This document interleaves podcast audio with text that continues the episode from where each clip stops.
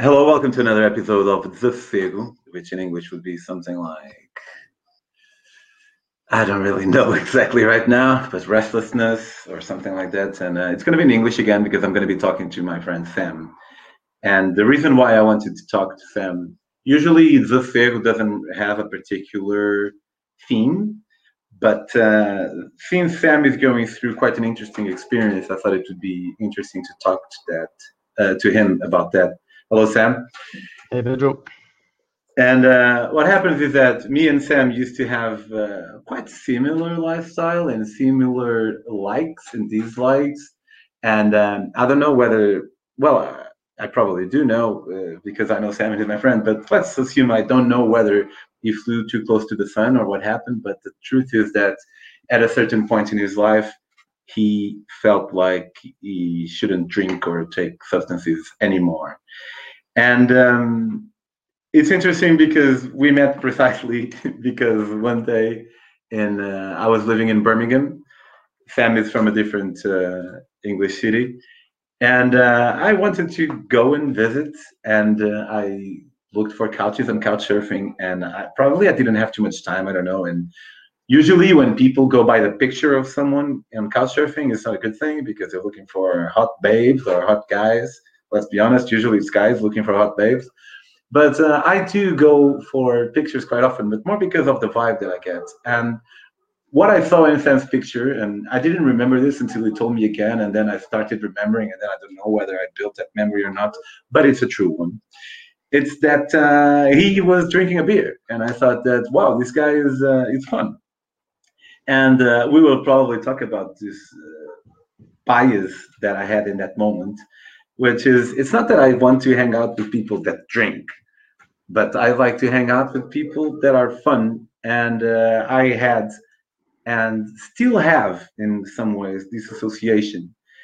And uh, I was like, yeah, yeah, this is the guy. Then I checked his profile, and um, I remember, or, or Sam reminded me that he liked high fidelity, the the probably the movie, not the book, but it's uh, I have the book, although I never read it, but I watched the movie and uh, we had other stuff in common, and um, we became really good friends. And it's been uh, almost ten years now, and um, at a certain point, you you felt Sam like uh, alcohol wasn't doing any favors, but maybe like you can.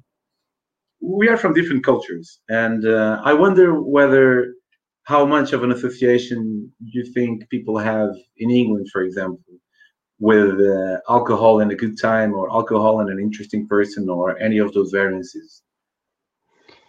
Um, yeah, with the English culture, I mean, it's deeply, deeply embedded. I mean, as it is in most cultures around the world, it's it's kind of uh, crazy. Now I've um, been almost 11 months sober. It's interesting to take a step back and see how deeply uh, it is inside of the culture, and yeah, people absolutely associate it with uh, having a good time, and it's almost impossible to to have a good time without drinking alcohol in some some situations, like a Friday night, uh, going to the pub and, and, and whatnot. Yeah, and I, I definitely can relate because I, I, do think that you guys might drink a little more than we do in, in Portugal, but uh, still not that much more. And uh, I, remember if I'm out and uh, I meet I'm at a party and I meet someone that doesn't drink, probably if I'm frank, I will make some uh, some judgment about this person, like uh, they're not so fun or whatever. And of course, it shouldn't. I was going to say it should be up to the other person to convince me that they are, but maybe it's already fucked from the beginning because maybe it shouldn't be up to me to think that they aren't. It's like the onus of um, of the evidence or the proof or something is on them rather than on on me yeah yeah and it's and i guess it's like how you what you find fun in the end and where you and like i was in, the past that for me one of the best ways to have fun was to drink alcohol i just find found it amazing and so much fun um and probably so much so that i like to do i like to do it often um but now, yeah, now having some space, it's like I don't know if I just adjusted to life without alcohol, and now I find uh, other things more interesting, but it's not. I don't feel like I'm missing out on fun. Uh, so yeah, I don't know if I've, I've adjusted to to fun being less, or I just find other inter- other things more fun now. Uh, but I think it's just that you value alcohol where others don't. Would you say? I'll tell you. Um, yeah, yes, I say that I can understand what, what you're saying, but I can tell you like why I enjoy drinking, and uh, I, for those watching, I'm not drinking out of spite. Like, yeah, I'm talking to a sober person. I'm drinking wine. No, it's not that.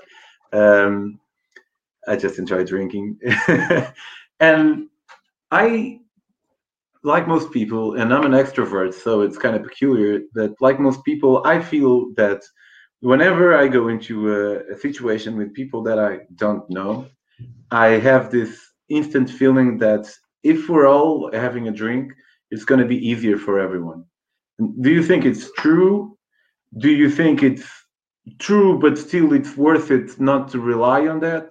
Or do you think it's uh, it's just not like that and it's just a biased opinion that I have because I'm still a drinker? It's difficult to say actually because when I first quit, I, I guess I was kind of like I um I joined a website which I can talk about later. Um, and on that website, it's just anti-alcohol. Like alcohol is terrible. Uh, you don't need it for any reason. There's no reason to drink alcohol, and would and it would convince you that, that there is no reason to do it. And I think I got uh, wrapped up in that mentality. And um, one of the things that they they said is that if a group of people are meeting, uh, like if it's a group of new people, it's going to be awkward for everybody. And it, it's we think that alcohol helps with the awkwardness, but actually it's not. It's just time. And you think it's that one beer, and it's not. It's just that you've been around with each other for 20 minutes, and you've managed to get over the the awkwardness and the insecurities, and made some small talk, and then you feel more comfortable. So it, uh, but you know, alcohol does relax you. So it's probably a little bit of both, to be honest. I'm I'm sure a group of people, if they hung around, new people hung around for an hour, then they're going to feel more relaxed without alcohol, right? That makes perfect sense because you're not you're not drunk after you drink a beer, but uh, somehow, yeah, yeah, that makes perfect sense. sense I, I think there's also like um, uh, kind of a, uh, what's it called where, where you take um, you think you take some medicine, but it, it's not actually placebo. medicine. Placebo, yeah, I'm sure there's a placebo effect. So to think that okay, I am drinking, uh, and so I will feel this way. And actually, I, I get it a little bit with alcohol free. And yeah, I, I, feel like I need to explain this to the viewers that I'm actually drinking, but it's alcohol free. wait, wait, wait. Uh, show it again because it didn't have the full. Yeah. So Sam still, still drink beers, just uh, alcohol free ones. Which I find strange myself, but um, but with the the the libido, uh, not libido, uh, placebo. Um, but yeah, maybe we can talk about libido and alcohol as well. After, yeah, I'm serious. Um, but yeah, I mean, I, I get it with this. Like for some reason, having this beer in my hand now makes me feel more more comfortable and relaxed. So I, uh, it might not even be the the alcohol itself, like the drug that helps people with this uh, social anxiety or whatnot. Maybe it's just the idea that it does help. At that plus the time. Yeah, for sure. Because uh, yeah, as I was gonna say, I, I, feel it too. And if I'm in a situation where I know I'm not gonna be drinking that night at all, and I'm in a party, I already envision. Okay, two scenarios. One scenario, I'm in a normal party and I start drinking, and but I only start to get drunk about maybe after one hour, and then it's undeniable that it has some impact. I'm not saying that all the placebo goes off the window, I still keep some of the placebo, but until the first hour, until I start to get drunk, it's just the fact that I am holding that beer or that wine that I can I can count on to like maybe get me out of awkward situations or having more or being more at ease and um, finding other people more interesting as well. And I'm I'm like you. I'm someone that really enjoys other people, and I enjoy really trying to find a connection with them. And I feel that this connection, that my level of interest, and I'm being totally frank here because I have no reason not to be, but uh, I feel like my ability to see what's interesting in other people rises, be, increases because I'm intoxicated. Like, do you do you feel once you stop drinking, do you feel like it's more difficult to engage with people even after that hour or two hours? And I'm talking in general because, of course, every now and then there's someone that you don't need anything to make it flow with. It's a bit of a difficult question. Uh, one is because um, I I wasn't really used to interacting in these social settings without alcohol, so it was like um, I felt I felt and I still feel to, to some degree that I'm like on a learning curve uh, with my social skills because I don't have alcohol to, to rely on anymore. I'm thinking, okay, how, how do I go about this? Um, and also, I've not had so many opportunities because we've been stuck in since. I, I've, I, it's been an interesting time to quit because, uh, yeah, it's been while we're all uh, stuck inside. So I don't know if that made it easier or more difficult uh, to quit. But yeah, I've not had so many opportunities to kind of uh, test my sober social skills. It's a good, it's a good thing to mention because I could very quickly say it, it was the best of times and it was the worst of times. Isn't that the beginning of a book by Charles Dickens? It was the best of times, it was the worst. Of, Seems so. familiar. because uh, on the one hand, yeah, you don't go out as much as often, so you don't, um, you're not confronted with that situation. On the other hand, and because you were you were drinking on a daily basis, right? You weren't getting drunk on a daily basis, but you were drinking on a daily basis. And, Most days, yeah. And I would guess that uh, if people are alone, you're not being not able to go outside, that would increase. So on that aspect, it probably made it harder. So I don't know. I don't really know uh, overall if we if we weigh both uh, both scenarios. How yeah, how I guess. I guess like for sure. I mean, there's like these triggers as they they call them, like certain situations which make you want want to drink or to use. I think there are less uh, now because I'm not meeting people in the bar. Uh, I'm not uh, like I'm not working in the office and where there's a lot of people saying, "Okay, let's just get a quick one before we end." I'm not in them situations all the time, which would be not just a trigger; it's an invitation to uh, to to drink or or to use. Uh, so I'm, I don't have those triggers anymore. But yeah, I guess this. Um, life has I guess more more stresses. Like there's more challenges, or at least more different uh, challenges at, at, the moment with this uh, lockdown, which for many people, I'm sure, uh, makes makes them drink more or or use more. Okay, let's let's go back a little bit because yeah. before you decided to quit drinking, you you had already had uh, your own journey with weed, right? Like you went from you, you tell it. Yeah, with um, with weed, it was kind of um, a, a, an interesting one, I, I guess. Um, I, yeah, it, I don't know where, where it came from. I, well, actually, I went to Australia. I guess this was in 2000, uh, 2008 or something like that. And I tried weed a little bit. I, I used to eat it at uh, university. Eat um, it? Yeah, we used to eat it, and it was actually amazing. It was like um, used to eat so much, so it was almost like a psychedelic experience. It was like really heavy high, not what I what I would really even associate with like uh, smoking. But then I went to Australia and started smoking a, a little bit, and uh, I was traveling there for like six months. And then when I got back, I thought, oh, I, I kind of like that. So then I was searching searching it uh, out more, and I would smoke with my brother um, my friend and a friend, one of my best friends had been in uh, in Canada for uh, like around the same period of time, and we both got back and we, and we were both like, "Oh, we both smoke weed now. Let's smoke weed together." And then we became like stoner friends all of a sudden. Like we were, stoner we were both, yeah, we were both kind of anti-drug, well, not anti-drugs, but we weren't taking drugs before that, and we both had our own experiences, and we came back and we were both stoners, uh, which was kind of kind of nice at that time. Um, what time were you? Sorry, uh, how old were you at the time? Uh, this is 2008. Um, 23 maybe something like that 22 23 so i was kind of late to be a stoner people start um late to be a stoner is a great sentence i was kind of late I think so. stoner, but i did my best and i pulled through. I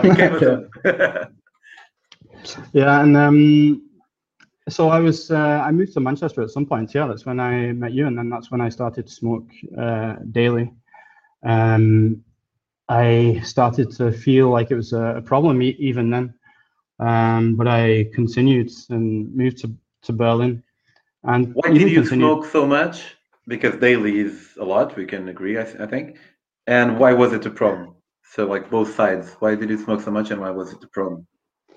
Why did I smoke so much? What did you get from it?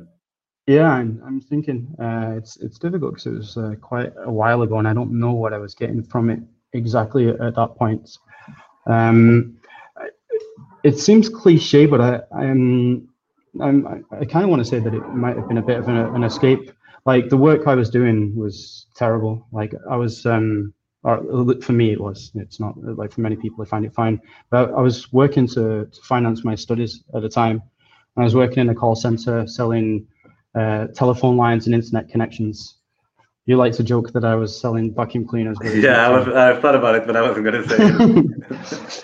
well, whatever. I was selling vacuum cleaners if you like that story better. Um, and that that's just like it's just call after call, and mostly people treating you really badly, and you have to put up with it, and you're under conscious, uh, like constant pressure to sell and sell and sell. And I think this uh, got got to me, and I feel like I needed something at the end of the day just to kind of relax and unwind and take myself like somewhere else. This is what I'm guessing, but like um, maybe we'll go into this a bit deeper like later. Is that uh, I'm seeing now I've quit. Now I'm seeing other reasons why I use in in general, but I definitely don't connect like the reasons I was using alcohol or other substances to like why I was using uh, weed uh, at that time. But yeah, it seemed it felt like I just needed some type of escape, a way to zone out. So that's why um, you were, why you were smoking, and then why did you why did you feel like it was too much? I think just because I felt like a, an addict. That, that's it. Like I was smoking every day and I didn't like that. I, I guess I didn't associate it with myself. I felt like I couldn't uh, not smoke, and I did. I just didn't like it. I didn't really see any negatives uh, in, in, my life. It wasn't as if. Uh, I mean, there's not so many uh, like health problems you can really get with weed. I think one of the main problems is if like um, you can get psychosis, but I never really had any of that the most most of the thing was that I was just a bit lazy. You know, I wasn't really participating in life as much as, as I would like. I mean, but still doing a ton. I was still studying. I was still like at that point I was like climbing about five times a week as well. So I was kind of a, an active stoner in, in, in some way. No, I mean there are active stoners. So, so, there are some stoners who who do a lot of stuff, and others that just. It's a funny thing to say. An active stoner. I never heard that expression. well, I, yeah, I guess I was one, and um, yeah, I mean during that that addiction, then I, I even moved to Berlin where where I live now, and uh, I managed to start a career and uh, like do many things whilst I had that that addiction. So even though it definitely was an addiction and I wasn't able to stop, the negative sides of it were not. Uh, too bad. Like uh, towards like the end when I actually finally did quit, I was feeling. Yeah, I could feel the effects of it mentally. I felt like always a bit disconnected from reality in some way. I felt slow at work. Like getting up in the morning was a drag as well. I mean, I was I was drinking as well, which I'm sure had an effect. But at that time, I didn't I didn't really see the drinking as a problem. All my friends drank a lot, and so I didn't think about it. It was more of the, the weed, which I, I felt was the the problem there. And um, yeah, it was just making me lethargic, lazy. Uh, I felt like I couldn't concentrate like I used to be able to. Um. And uh, along these lines, we also have together you you da- you dabbled or that you took MDMA sometimes or other shit. Kind of, yeah. That was um, I, I, took it some years after I moved to Berlin. I was always like a bit scared of these uh, heavier drugs, you, you would say. Um, but I, I, took MDMA just a, a, couple of times, and time well, actually, the first time I took it, I had a really bad experience. Although I only took a small amount, it was way, way, way too much for me, and um, yeah, I felt like I was losing my mind a little bit that, that time, and it actually took me about two weeks to recover from that first uh, really like uh, MDMA experience. Yeah, I was hallucinating like heavily. Uh, the first. The it's first not that time, one. Yeah. You, it's not that one you told me about in Berlin. Yeah, it could have been. Um, if no, it wasn't the first, it was one. It the was one you told me the... it's too late to be the first. I think was it in Berlin? Uh, yeah, maybe it wasn't the, the first, but one of one of the first times. I've not I've not taken it too many times up to then. Uh, I mean, it might have not just been the MDMA because I actually was smoking a lot of weed that night and drinking pretty heavily. So it was a mix, you know. I was what what they call it like in the I see news reports when people overdose, they have a cocktail of drugs. Uh, I was going, I went with a cocktail and uh, it didn't work out very well. That was one of like the first experiences of MDMA, which uh, was not good. I, actually, the first few times uh, taking MDMA, I didn't get. Um, what most people get from it. I didn't get these euphoric feelings and feeling amazing or anything. Um, I, I, don't, I, don't know why I just didn't connect with it like uh, like I did later. Uh, For those who don't know what MDMA is, is a, a substance a substance that provoke. Uh, I, I I think I know what happens in the brain, but I'm not 100% sure, so I will not say anything. Do your own research. But yes, what happens is um, there's an overwhelming, almost overwhelming, because it's, if it's overwhelming, it's bad an almost overwhelming overwhelming feeling of love and connection with other people. And uh, it can sometimes people can be quite not for two weeks like sam was but um, uh, quite often people report feeling uh, quite depressed uh, for a day or two. Never really happened to me but it's something that happens. And uh, it's something that can um, elicit some kind of a I guess it can be as it, it can be addictive, of course. Like I know people that uh, would do it every weekend, and uh, it's not something that people would do every day unless we're talking about the top, top, top uh, drug addicts. But um, a, a, normal person that likes to party could perhaps get a bit hooked and do it weekly, which is probably too much, I think, for MDMA. Yeah, I think it's um, although it's not a physically addictive drug. I mean, like anything is addictive in the end pretty much. And so, of course, it is addictive mentally. It's just not physically addictive.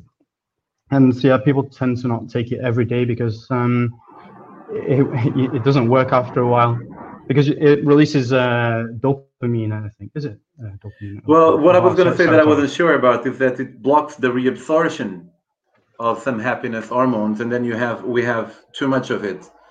Uh, so instead of like uh, reabsorbing our own hormones, it blocks it and then we have too much of it. But I'm not entirely sure of this, so please, yeah, people do your own research. Me either, and I really should be an expert with me uh, being a user, but I'm, I'm not. Um, but after uh, after a few days, like the, the, it just gets less and less. Like it, it feels like you don't have an, an, uh, in, enough um, serotonin or dopamine, whatever it is. Like you don't have enough in your brain anymore. And if you're taking it a few days in a row, then you can have really heavy come come downs because you just drain yourself and so people don't take it every day. It's all it, it, it just doesn't work after a while. So you then you decided that you shouldn't be smoking weed anymore, and uh, you didn't you didn't smoke weed for quite a while, I think. And well, it was actually difficult for me to quit. I just couldn't do it. I mean, from when I first kind of was thinking about it and being unhappy that I was acting like an addict, I guess I didn't even think it. I felt I felt like I was um, a weed smoker, but I wasn't an addict. I was just somebody who's doing this all the time. But I just didn't associate myself with being an, an addict at all, and not and not. I didn't really associate myself with the being a weed smoker. People really uh, take it as part of their identity, and they're happy with it, and that's kind of kind of cool. But I never did that. I was always a little bit. This is something that I don't associate with, and I wanted to stop. And yeah, it took probably years of feeling like that, quitting for a little bit, but not not really being able to go like probably more than a week without smoking uh, unless I was traveling or something. And um, the only way I was able to quit, which it, it was uh, by starting to smoke tobacco, because uh, I was always smoking weed with, with tobacco, uh, rolling it in, in joints. And um, yeah, just, it just occurred to me that oh, maybe it's the, the tobacco that I can't quit here. And I was, I was absolutely terrified of being a, a tobacco smoker. Like I think my parents had just drilled it into me. Both of them smoke, and they drilled it into me that this is a terrible thing to do. And I they never used to smoke, or they smoke. They still smoke, and when I was a child, they were smoking, and they drilled it into me that this is a terrible thing to do, which it is. Great lesson.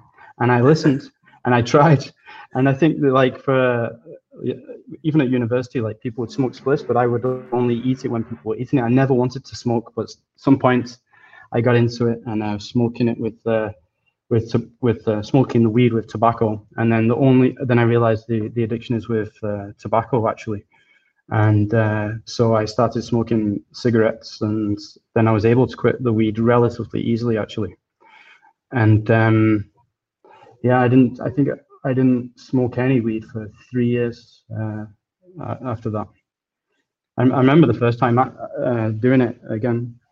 I was at a bar here in Berlin and uh, I was with a couple of friends. And I've been offered it plenty of times. Like, although it's technically illegal here, it sometimes feels like it's legal. Like uh, it's everywhere in the parks. It's, it's completely open. People smoking it in bars and, and whatnot. But this time, a guy offered me a spliff that he was smoking, and uh, I remember thinking, "Ah, oh, were you drunk?" I, I uh, I'd been drinking. I don't. I don't. I wasn't drunk, as far as I remember.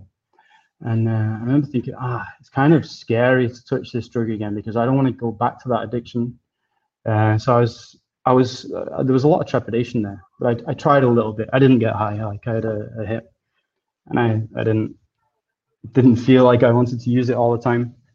And to be honest, I feel like uh, weed is uh, an interesting drug in, in that sense because I know quite a few people that had their their stoner years. Like they, they did their juice in that addiction and then kind of left it. I don't know if people get bored or just. I. But it seems it seems like people can just. Yeah, it's it's a, it's an interesting one. And I have a theory, which is based on uh, random observations here and there. So I don't know if it's true.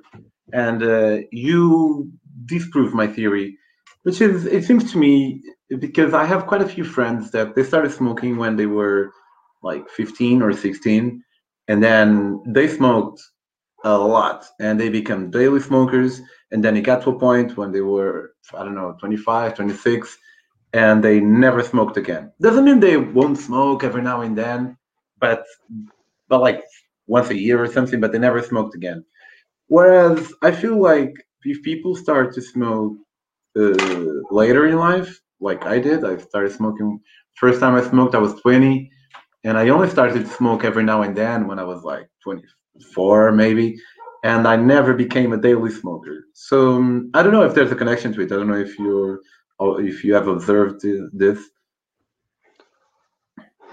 Um,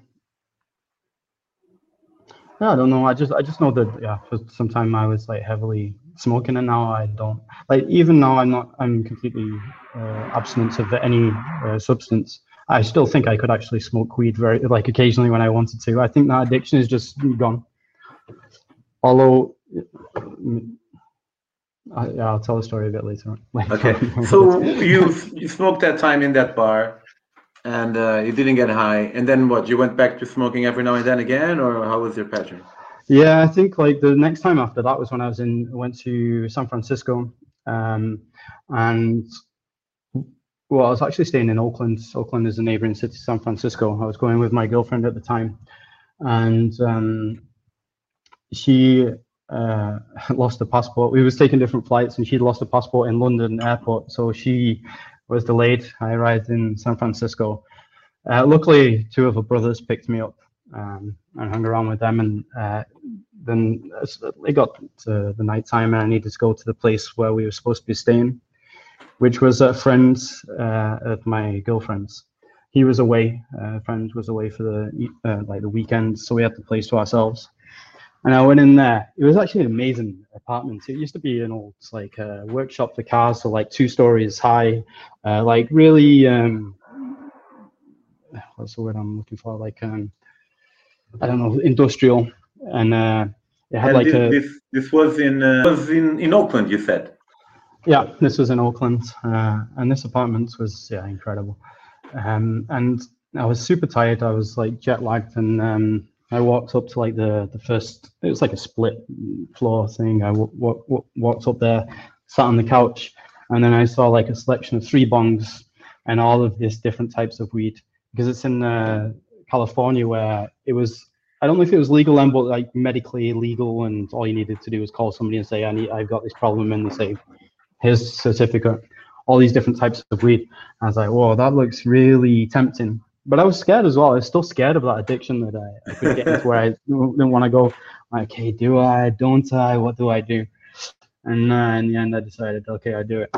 So I like got the bong, packed it in.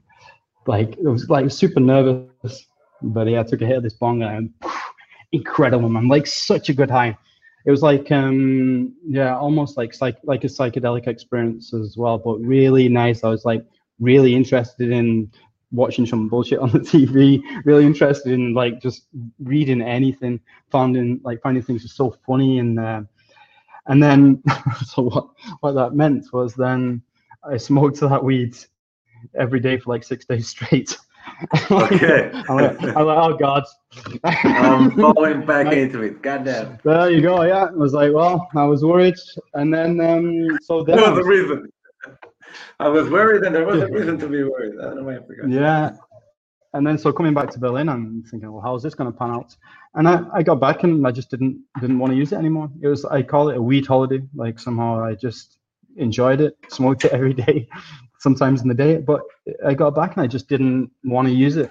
It was so so strange. Like I really got back into that that addiction just for those few days. But somehow how I was living my life uh, at that point, I didn't have any like association. I didn't want to uh, use it. But then you would smoke every now and then, perhaps mostly when you were in Portugal or, or something. Yeah, yeah, but to be honest, like not, I was just on the fringes of getting high. Like I wouldn't be like getting very high like too often. It's not. I'm like asking because that seems, and for people who don't know me and Sam, I'm not uh, trying to persuade Sam to smoke or anything. I'm asking questions because I know he will have his own answers, and that's what I'm interested in hearing. Because if you if you were smoking every now and then, uh, then why would you want to stop this little thing, like stop really for good, as you did, as you have?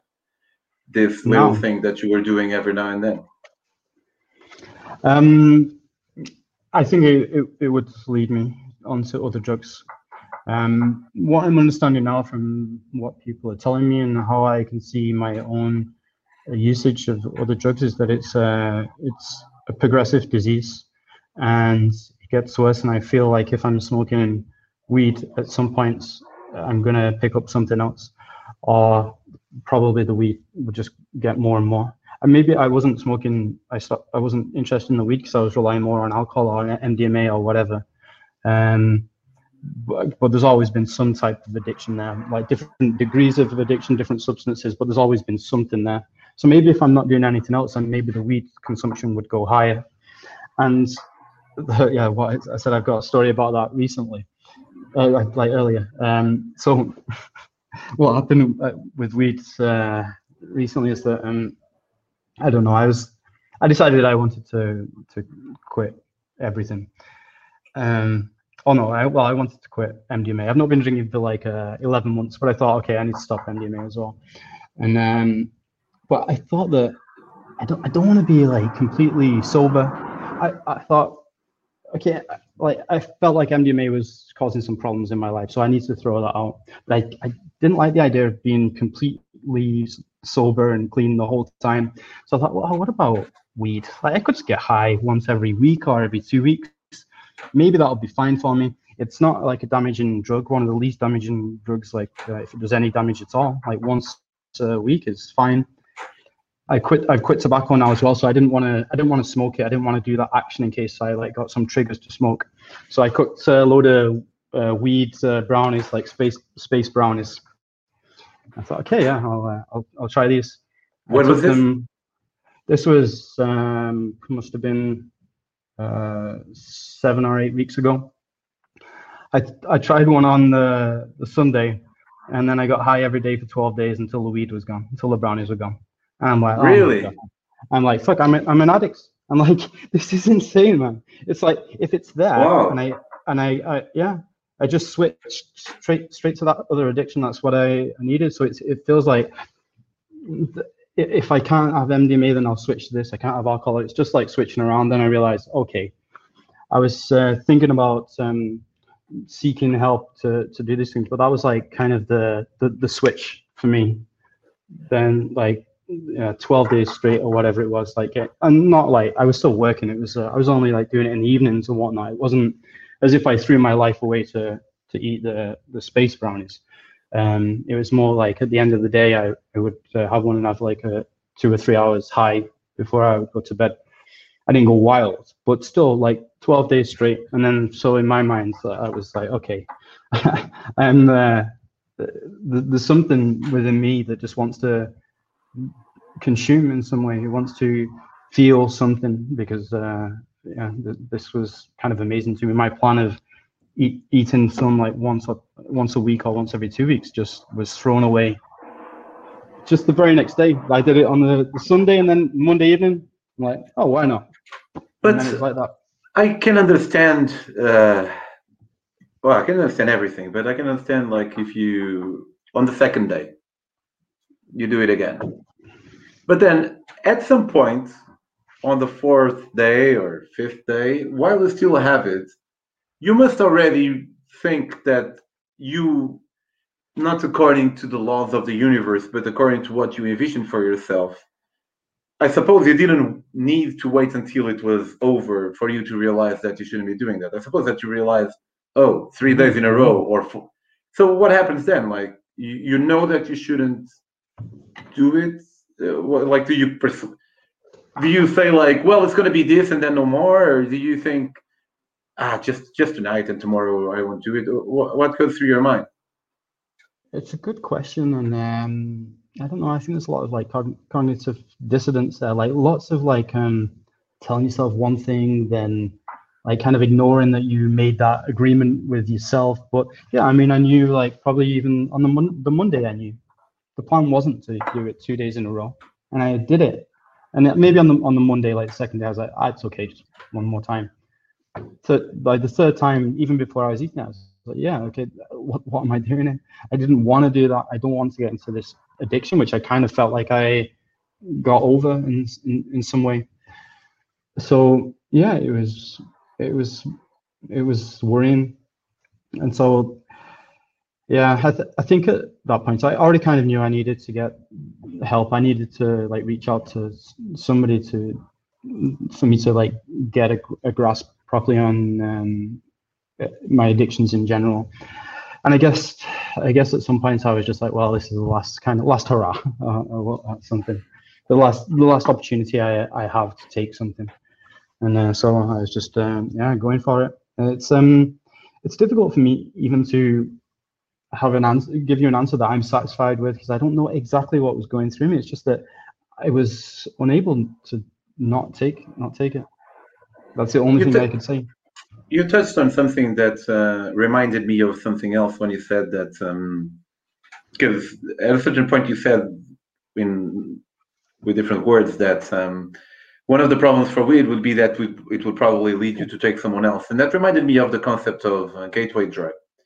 And I feel like the concept of gateway drug uh, perhaps is exaggerated on both ends. Let's say the conser- conservative side and let's say the liberal side.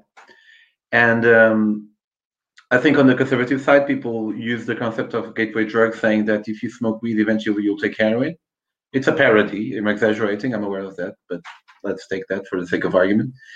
And on the liberal side, sometimes I think that people might be, and I, am speaking against myself. It's just that I never thought about it this way because it's easy to see the anti-science in the others, but not in yourself, myself. So sometimes liberals like myself speak of uh, gateway drugs uh, as if it's totally not a thing, but nobody goes from nothing to taking cocaine.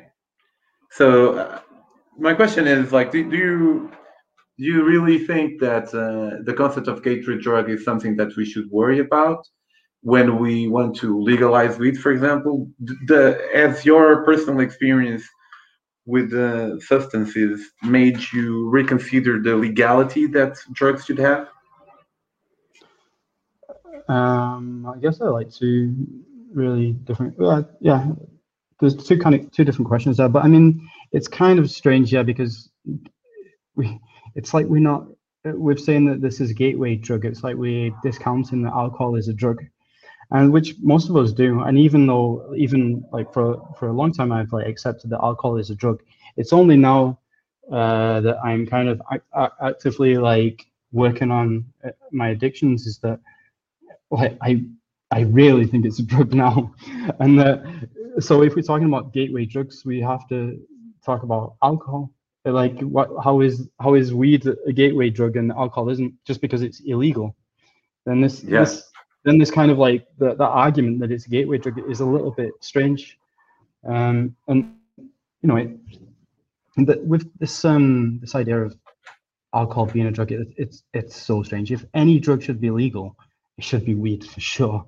Like alcohol causes so many problems. It's so destructive, so addictive. Um, it costs costs so much money for the the economy. Yeah, Yeah, we- damaging uh, to the body in a way that weed isn't.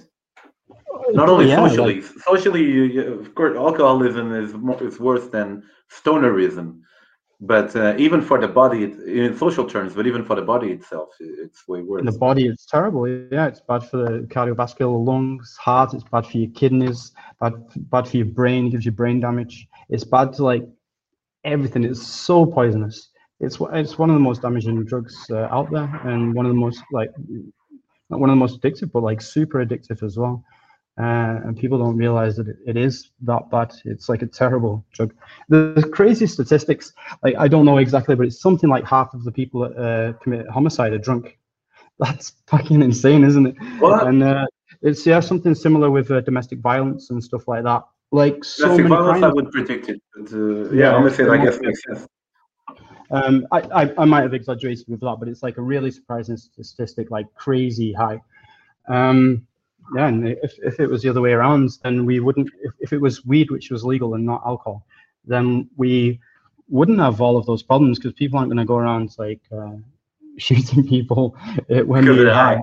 maybe one or two people, but generally um, They'll shoot them tomorrow. People are not Yeah, yeah, yeah. People are not fighting each other. They're not like doing all of that that stuff. And then and so if we could imagine that that uh, where we would if we would live in that society where weed is legal and then alcohol uh, isn't, like and we say oh alcohol's the the gateway drug, then that like kind of argument for like breaks down. I think about gateway drugs.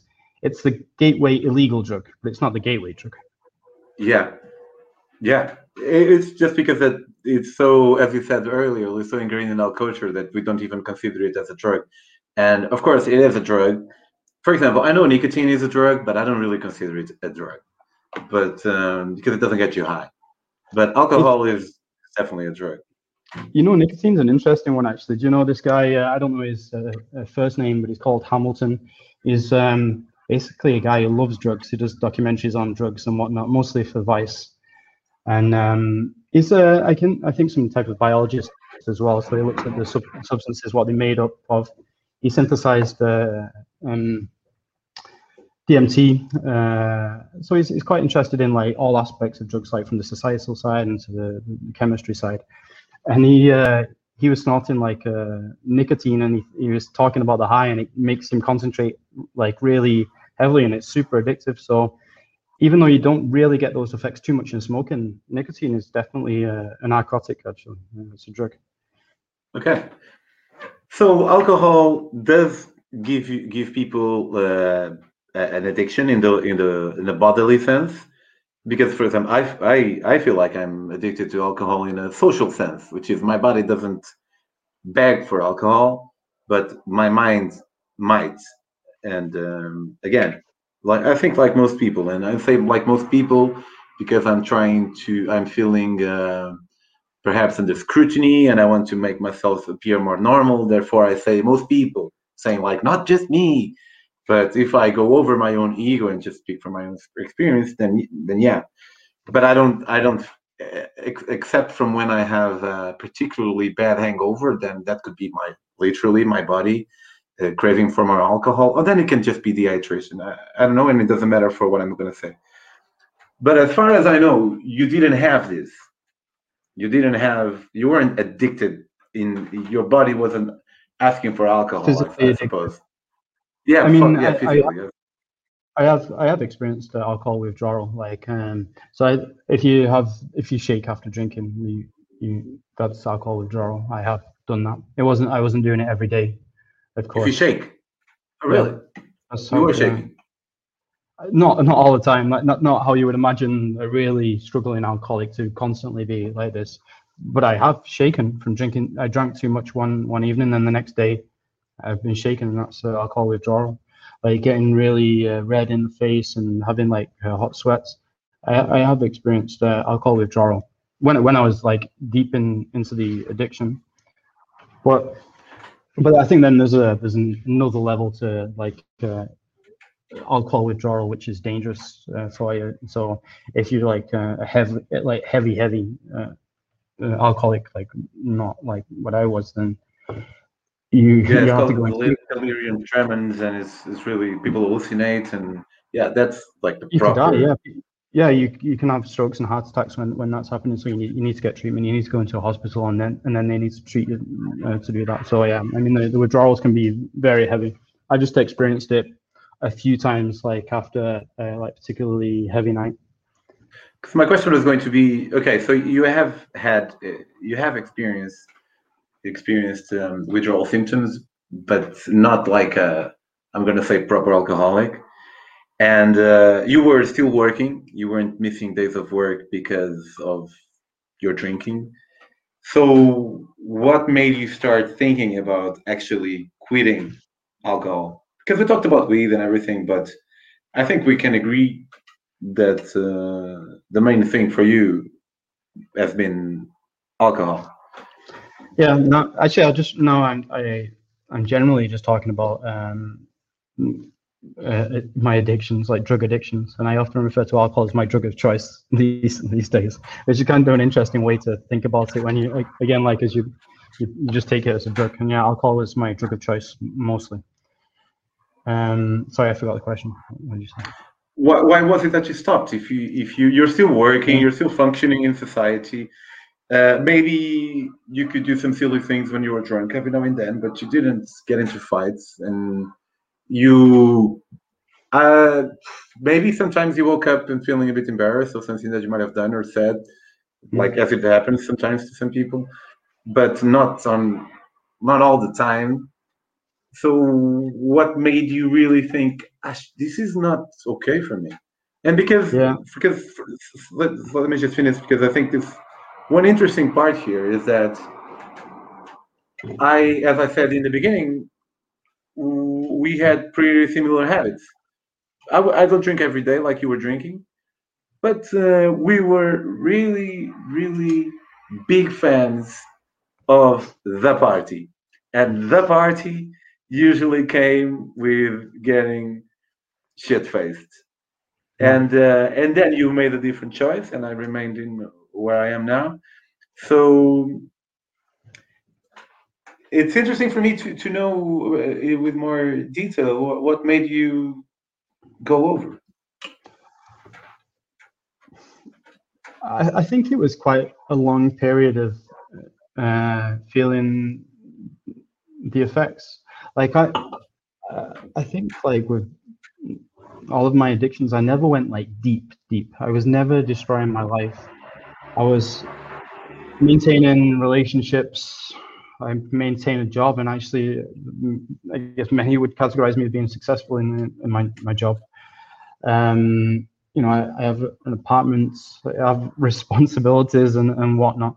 So I guess well, I've heard I've heard the term functioning alcoholic. So maybe I was a functioning alcoholic. So for a long time, like I, if I'm like measuring the stuff around me, then it's like okay, that's fine. But but actually, like for a long time, I was not really doing things that I wanted to do. And I think in the back of my mind, I was thinking this might be due to drinking too much alcohol. So I guess like the, maybe even like small things like taking care of my diets, like eating healthy, like doing exercise.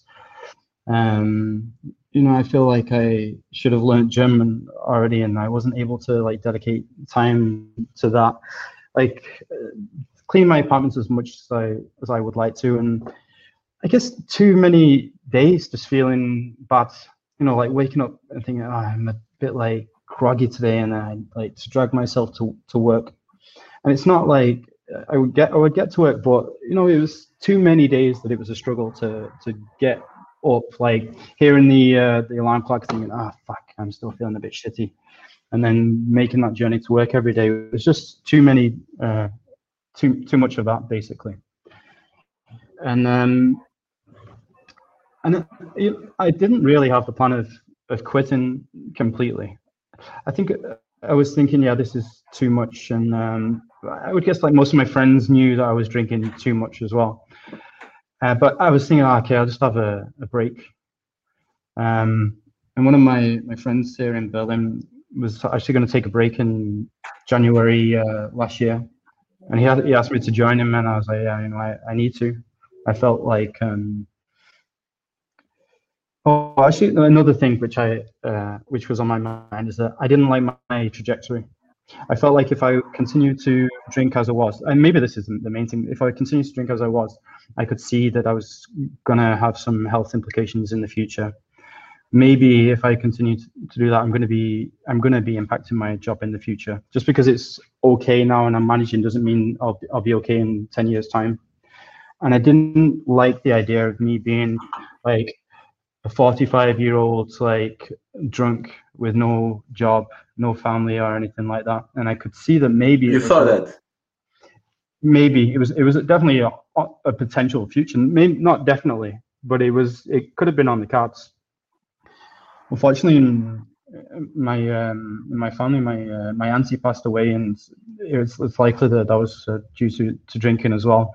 That's pretty pretty heavy as well she died way earlier than she she should have also I, I also have some nieces and nephews which i love like daily and i felt like I, I wasn't really being um, a good role model. I mean, I was doing many like it's the same thing like with the other aspects of my life. I was taking care of all the responsibilities. I was there when I needed to do. I would buy them presents when I need to and whatnot. But I wasn't being a great role model for them. I wasn't, you know, if I could see myself from outside, thinking, is that somebody they should look up to? I was like questioning it, and uh, now I'm now I'm not drinking. I'm much closer to the role model that I want to be. But what, what um, because I think you're such a great guy, as you know, and uh, even with with you drinking, what do you think that they were seeing? Mm. Or maybe what they could see eventually, not what they were seeing uh, on a daily basis when you were. Yeah, I mean, I, I, don't know what they were seeing, but it's more. Would like you get drunk and say stupid things, or? No, not in front of them. I don't think I've ever been drunk in front of them. But I've been definitely drinking um, at the night with some friends, and in the morning I would be hungover in, in some way. Like yeah, alcohol was always like around me in some way, and so if if you're drinking that that much, even if, even if I'm not like getting blackout drunk every night, it's still affecting like how I am and how I'm acting and how I'm being around people. Like it, it, it affects your mood and your your thought processes and your energy levels. It affects all of this, and so I wasn't being the person that I really wanted to be. Okay, so it's not necessarily that this. I, I understand you weren't being the best person you could be for them, whether they noticed it or not. Maybe, maybe. is that a fair yeah, I mean, I'm sure they noticed something on some level. I mean, they're quite young, so maybe they didn't know. Okay, this is drinking too much alcohol. Um, my family never said, "Hey, look, don't drink around the children" or anything like that. It wasn't. It was just more from yeah, from, from pressure that I put on myself. Uh, I, I would say. So you went and you joined this friend of yours to to do the experiment. Yeah, uh, and I lasted all of four days, and I'm like, ah, shit um, what happened on the fourth day? Somebody invited you to a party. Uh, yeah, but I mean, it was just some, nothing. I guess a couple of friends. I can't remember exactly, but I guess some friends were going to a bar or something, and I. But I, it seemed so important. I can't miss this. I need to go out there and drink a beer. Then two two people are going to a bar. How can I not go there? uh, yeah. I know that. I know that feeling yeah, this is way more important than being a good role model to my uh, to my nieces and nephews. I need to get there. I need to get to that bar. That beer's not going to drink itself. Uh, but uh, you know, I think before then uh, it's crossed my mind like quite a few times that I, I need to do something about it, and it was a good opportunity, like with a friend as well, because it's difficult, like with your your peers drinking, not not drinking.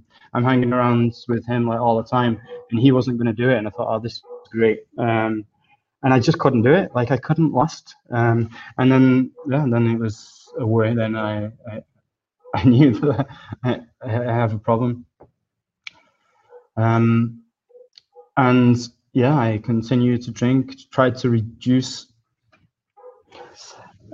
Um, uh, yeah, and it wasn't until he suggested we try again. I mean, he did well at that time. I think he, he didn't last a month, but he, he got towards the end of the month. Uh, but he, he, suggested we try again in uh, in June last year, um, and that's when I managed to do do the month. So from January to June, you drank as you were drinking before after the four days normally. Pretty much, yeah. I mean, yeah. You you didn't try to refrain, like just not. Yeah, I tried. I tried, man. I just it's like it was almost impossible for me to like reduce or whatever. I would, you know, tell myself I I, I want to reduce, and then before I know it, would just be doing the same thing. It's like I'm sure it sounds completely ridiculous to anybody who doesn't have a problem like this at all, but it's like almost impossible not to do what I didn't want to do. Like, uh, you know, to, just to even reduce a little bit, I would just go through the same patterns um, and it's it's difficult to even explain why and why I wasn't able to uh, to to stop. But it just seemed like out of my control. Because yeah, I get it. It's like it's um, on the one hand, it's always our choice to pick up the glass. It is. But then on the other hand, I can understand why it's a compulsion, kind of.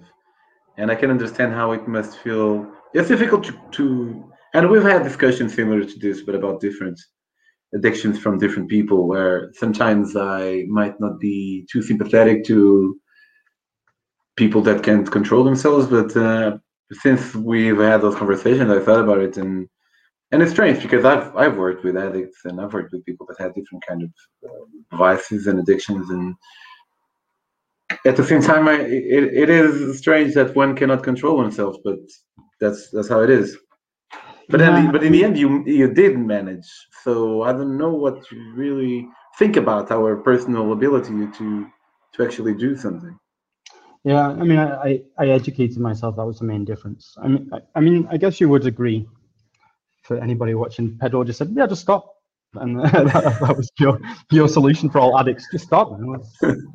Seems... No, I, I, wouldn't be a great therapist. what, what does Trump say? Trump, Trump says, "Yeah, good idea. It doesn't work." and um, uh, yeah, I educated myself a second time. Um, I started to read um, articles online. I joined. Um, Any kind of source that you know by heart, you can share. Share. Uh, well, there's a really good subreddit. Like uh, Reddit is a, uh, is a bit of a strange place, but it has a really good uh, subreddit called I think it's called Stop Drinking or Quit Drinking or something. That's a really good source of uh, information and really nice people in there and really supportive. Um, then I found, uh, I don't know where I found it, but there was uh, there's a company called uh, One Year No Beer or something like that, and they kind of have challenges like one month, three months, a year, and they give you like a lot of support, uh, like via Facebook, and uh, the, the, I didn't get deep into that, but I, I did kind of join up for a trial.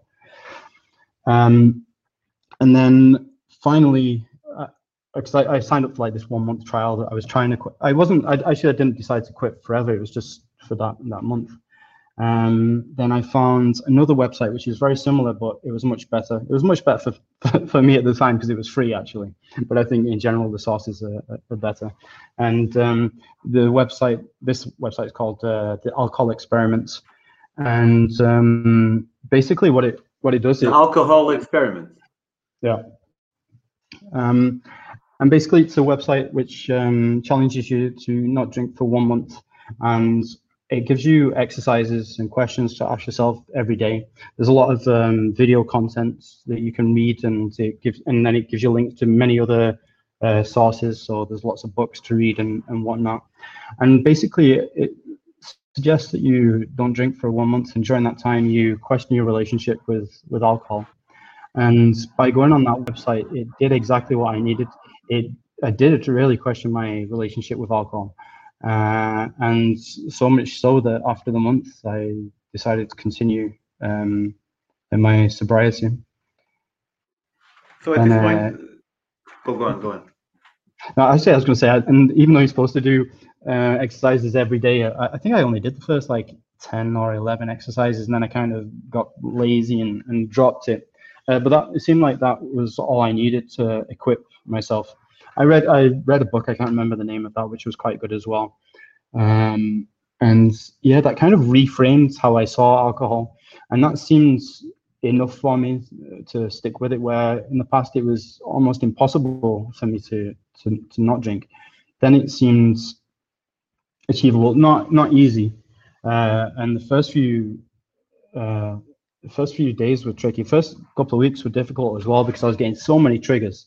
It's so ingrained in my my habits. Just changing any habit is difficult, even without any addiction. But it's so ingrained in my habits, and it's just all around me. The first couple of weeks were really difficult, but yeah, I, thi- I feel like I equipped myself. I reframed how I viewed alcohol, and then um, yeah, after that initial difficulty, I was able to to really just do it. Like, okay, it was it wasn't that difficult for me af- after that. How, how was it in, because, so 11, you said 11 months?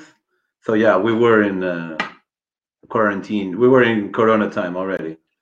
So, yeah, and guess- and there's another thing which I kind of skipped over, which with my drinking, which is um, although like for I guess for maybe years I was thinking, ah, maybe it's a bit too much, but I was also just thinking um, that you know it's part of my lifestyle. I like to drink. I like to go out and have drinks. So maybe it's a bit too much, but fuck it, it's worth it. I like it. I was kind of in that mentality. Then I had like a really heavy breakup maybe we can like go into this a bit uh, later because I think it's interesting that during that relationship, uh, my drinking, I was just drinking once a week. My drinking went to absolutely where I would want it to be. during the relationship. Yeah, uh, without any difficulties, without hardly any uh, effort, um, which was a surprise for me at the time.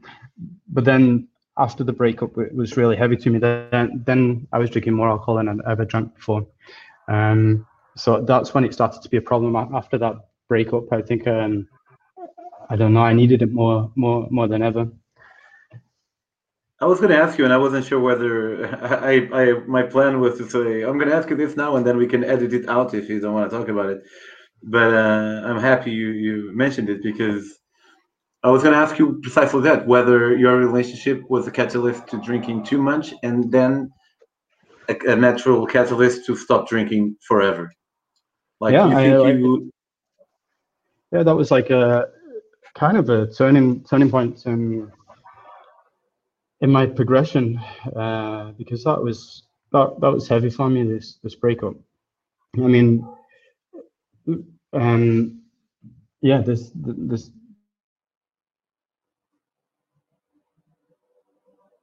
pushed me to some way. It ultimately kind of led me to take MDMA. Like I'd never really been interested in the past, and it kind of led into consuming that regularly. And then ultimately, it, it, led, it led me to stop taking everything. sorry, you froze and I, I didn't get it. Why did uh, your relationship, the, the your breakup, uh, lead you to taking too much MDMA? Well, I guess actually it wasn't the the breakup of the relationship that um, led me to do that. Is that, but it was that I needed something in my life, um, and that represented itself first of all with uh, consuming more alcohol than than I did in the past, and then later to consuming MDMA. Um, like at, at, the moment, um, I I'm going through like it feels like quite an emotional growth, and um, my latest kind of theory actually that uh, I think I have many addictions actually, and and just a few uh, like in substance, and actually I think my my worst one uh, is actually this type of relationship. I class it as some type of uh, an addiction uh, now. Uh, which is a kind of a wild uh, idea for me. Um, but it, it, for me, it, it makes a lot of sense. So actually, the that relationship didn't cause it. That relationship was an addiction. Then I then I wasn't able to get that that addiction, so it went to alcohol and MDMA. I was just switching between addictions. Okay, so can you uh, expand a bit further if you're comfortable? So your addiction is that kind of relationship, or what? You, one of your addictions? What do you mean, like human contact on a level that is? Of, Yeah, of- I mean, so th- this is a new idea for me, so there might be some holes in it uh, somewhere. Um, it's, a, I guess, a theory at the moment, but yeah. So one thing I learned recently is that um, one reason I drink alcohol and uh, consume MDMA is like a connection to, to people. Um, it feels like this is something that I need for, for some reason, and it, and for some reason it's difficult for me to get while sober, or at least consuming these substances allows me that connection really uh, like easily. It's kind of a shortcut to that connection. And I guess like it might feel a bit weird. What, what how is how does alcohol do that? But it, I think you might be on the same uh, wavelength. You know, like when you get drunk and you're on that journey together, like you, it's like a gang doing something. Might be really stupid, or you might only just go to a club and back home, but it's there together. And that I think it's that connection, which I is one reason that I I like uh, alcohol. And same with MDMA, but like uh, MDMA is um, more obvious connection because you just feel pure love and empathy to you, like to any, anybody really. Uh, and but if, and that, if think- you if the other person is on as well, it can be fantastic. Yeah, and um, the reason I like categorize uh, that type of relationship as an addiction as well. Um, I mean, I, I got this idea from. Do you know uh, Gabor Mate? No. Is an incredible like um, psychologist. Uh, I think he's like Hungarian born, but he's practicing in Canada now. If anybody's interested in this, uh, in Hey Jamie, wait, wait, wait. Hey Jamie, pull it up. pull it up, yeah. um, yeah, it's amazing. And uh, he was talking about his his partner, and he said sometimes his like eyes glaze over, and he starts to think about his his partner, his wife, in a particular way, and she knows to see it that it's like an, an addiction playing up, and she tells him, "No, hey, look, you're you're going off." In like the addiction circle, they call this acting out. Um, and I never knew this was addiction, and I, I think it is. I think seeking them relationships, it provides me with uh, so much of what I need in my life. It provides me with, um, I feel valued. I feel like somebody loves me where I might not uh, feel like it otherwise. Um, I feel connected. Um, and I feel that like deeply, like very deeply. And these relationships, like to, I guess to, to explain what th- these relationships which I seek out are very, very intense and very, very uh, deep in, in emotion. And I think it's because it provides all of the things that uh, I don't necessarily get otherwise. Um, yeah, and and and and also in, in my life, I guess I've heard this. Uh, uh, the definition of a of an addiction is something that you do uh, that you keep on doing, which which has negative effects. And it's only recently that I'm starting to think that I've never like got into heroin or crack or anything like that and, and screwed myself. But my, my crack is these relationships because I it destroys me. Like if it doesn't work out, I'm I'm I'm screwed. It like it, it like devastates my life. Like after this relationship, I was so sick in the end, like um, mentally I've and never, I've emotionally never seen you like that. mentally, emotionally, spiritually, and my behavior was just like shitty. I couldn't like live in a, in a good way. I couldn't think properly. I couldn't make good decisions, and and I just like did some maths the other day. So I've only really engaged in two relationships like this. The first one when I was young, around twenty, and then this one uh, about, uh, about, about three years ago. And both took me close to three years to to get over. That's six years of my adult life and I've only been an adult for what 18 years. That's one third of my life that I've been struggling, like really, like heavily struggling because of these relationships. And I'm like, wow, that's that's really something. So that's why I'm kind of classing that as an addiction now because I, I still seek it out. Like I should have known after the first one, whoa, that's not good, because the the relationships are not stable, they're not not good, and I think it opens me up to be although my partners have never done anything bad to me, it kind of opens me up to be uh, treated badly as well. Because I think I would accept to be treated badly if I, just so I could get that crack, my crack, that that like uh, intensity, intense love uh, type uh, communication. But how do you protect yourself from that? Because crack is crack. and uh, I, I, appreciate the comparison. I'm not. Uh, uh, I it makes sense what you're saying. I, I, appreciate the comparison, but one thing where the comparison fails is that crack is crack, and you can see it, and you can choose not to take it. Whereas mm. with a, with an obsessive relationship, you don't know. Like, how do you protect yourself from that? It's more difficult. It's, I, I would assume it's. I was gonna say it's almost impossible, but I get there could be some trigger warnings or something like that. Have you have you faced yeah. since your breakup, which was about three years ago, I think, this summer? Yeah, last year. Um, since these last three years, since you had that, that horrible breakup, did you find yourself in a situation where you're like, oh shit, I'm really digging this girl, but I can see some things that will really fuck me up. It's more difficult, I suppose. No, I've not felt like that. Um, yeah, I mean, there's like a couple of girls that I like, oh, potentially, but it never, never got anywhere. So I've never really had that feeling. Um, and to be honest, I it's it, it, feels like kind of a breakthrough to categorize relationships like that in, in this way, because my whole life I was I was kind of questioning what happens to me. So although I've only engaged in two relationships like that, I have dated girls and I felt that way as well. It just never materialized into a into like a, a committed relationship or however you want to say it. But I have fell for girls and I can do it quickly, man. I I fell for one girl in just one night. I don't know how it happened, but I was just there, just into it completely, and uh, and and struggled as well when it didn't work out. But it, like so, it's only recently that I've kind of categorized it in this way. So I've not even gone anywhere close to thinking, well, how do I, how do I protect against this? And you know, for a long time I was thinking, this is what I need in my life. This makes me feel amazing. This makes me feel good and it's not like where the comparison with crack falls down is like as soon as you smoke crack, you know that's a bad idea and that's going to make you that's going to be unhealthy and it's going to screw you up. But a relationship it's like kind of the normal thing to do, right? You get in you get into a relationship with somebody you love and you feel passionate about, and you and that's what you do. That's not um, a bad thing.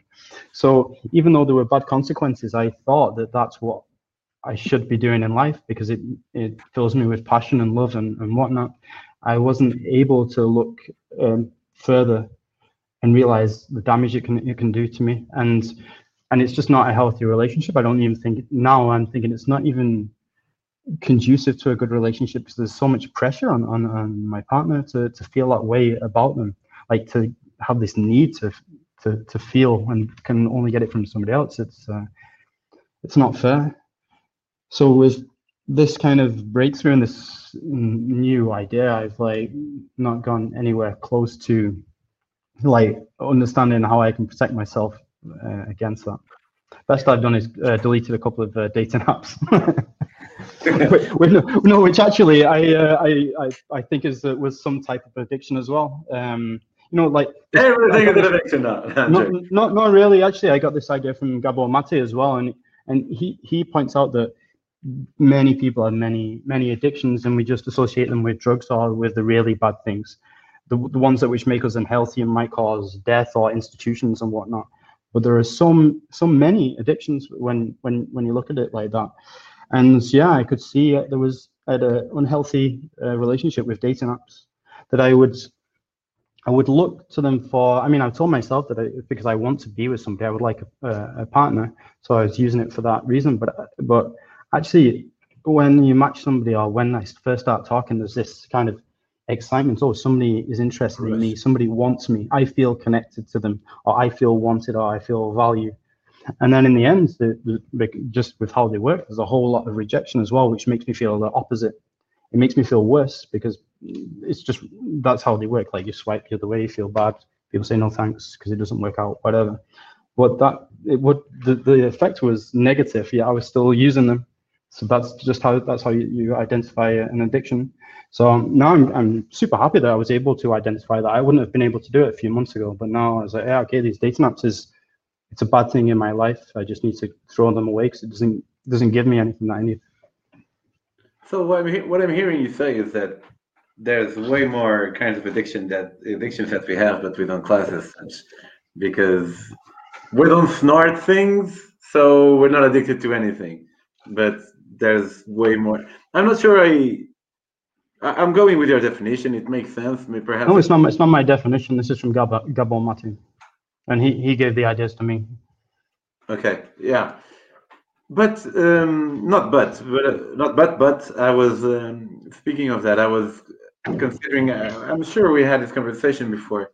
As you know, I've only had one girlfriend in my life, and I never really uh, felt the need to go on a bar and find someone to have sex with. But if I did, I would assume that, and I know it's kind of a, a strange question because of the quarantine and lack of social life we've had in the past year. But I would assume that being kind of soft or high would really facilitate. So, do you think that you feel like your sobriety hinders your uh, sexuality or your your finding of partners, especially now that you've said no to dating apps? Um, I think I if I wanted to and was looking at, I think I would it would just be maybe the same. Uh, actually, I find that um having less sex because I'm choosing and like um choosing not to more. I think with alcohol, it um, it changes how you think and you, you want to have sex. I forget, I, I forget, but I think it's your um, I can't remember the, the name of like your your your inner brain, which is just uh, or like the, the base brain, which is just like uh, responsible for like hunger, sex, and whatnot. Like apparently, when you drink alcohol, this one is more prevalent Amyg- than amyg- amygdala. I, I don't know. I can't. I should remember. know. I used to be a psychologist, but I don't know. Sorry. Um, anyways, uh, so like you're you're way more connected with things like aggression, fight or flight. That's why people beat each other all the time when they're drunk. Why they fuck each other all the, all the time when, when they're drunk. And so yeah, I, I think I was having sex more just because I was wanted like I was just being a stupid animal, just wanted to fuck people. But now like I find that I'm closer aligned with like what I'm looking for, and I'm happy not to pursue like um um just like sexual endeavors really. How do people feel? I don't want to pursue sex like I would do if I was drinking all the time. I just want to I want to be more natural and authentic and really be with somebody because I want to be with them. How do girls react when you know they're they're a little bit uh, drunk and you're in a bar and you're hanging out, and then they realize that you're not drinking? Do they find that safe or like, is it- weird for them? Yeah. Like, what, what's your experience?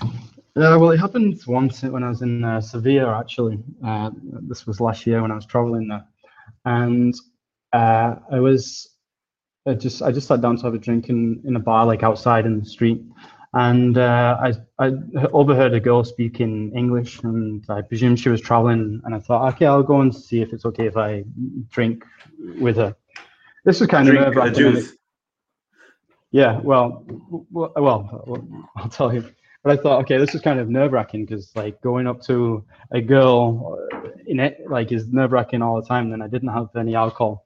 But anyway, I just said, hey, I'm traveling, and would you mind? And she was happy to like share a beer with somebody. And I was drinking something like this that it it it, it looks like beer, it's, but it's fake beer. It's not um. It, it was uh, alcohol free, and I was drinking, and she was ordering, "Do you want, do you want another one?" I was like, "Yeah, another one." So she thought I was drinking with her, and then uh, at some point, the, the, it was like kind of a funky design. I think we'd actually had like four or something, four alcohol What? uh, free bit. I think we'd have like four beers or something. And I said, "Oh, what are you drinking?" I said, "Oh, this is actually alcohol free." And then I could feel like she felt uncomfortable because she thought we were getting drunk together, and uh, I wasn't misleading. I wasn't hiding what I was drinking or anything. And, and she felt uncomfortable.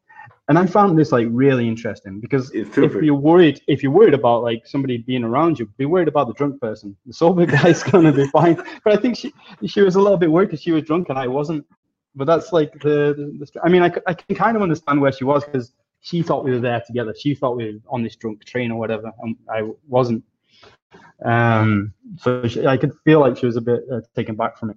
Not too much. We still we still hung around for a little while. It was yeah, a strange experience. Yeah, it's really uh, weird. Like it's usually the. I, I, I guess I don't know. I'm saying I'm talking out of my ass, but I would assume it's the drunk guys that rape girls, not the sober ones, or yeah. something like like. If you have to be, if you have to feel comfortable with anyone, I, I guess it would be the sober one. Yeah, but you challenge. Be thinking clearly. you challenge all all of our beliefs in that in that go. So, after you you said you educated yourself, and that's how this second round worked better on those uh, website on the subreddit, and uh, one year, one beer, and the other one. But like at, at a certain point, did you? Uh, at this, were you as, you as you you mentioned this? I think you you were still taking MDMA every now and then, yeah. Yeah, so I'd, I'd already started consuming MDMA um, once every two to three weeks, probably, um, whilst I was drinking. And um, I wasn't really worried about it. I saw as beer as my, my drug of choice, and, and, that, and so I was happy that I could could stop that.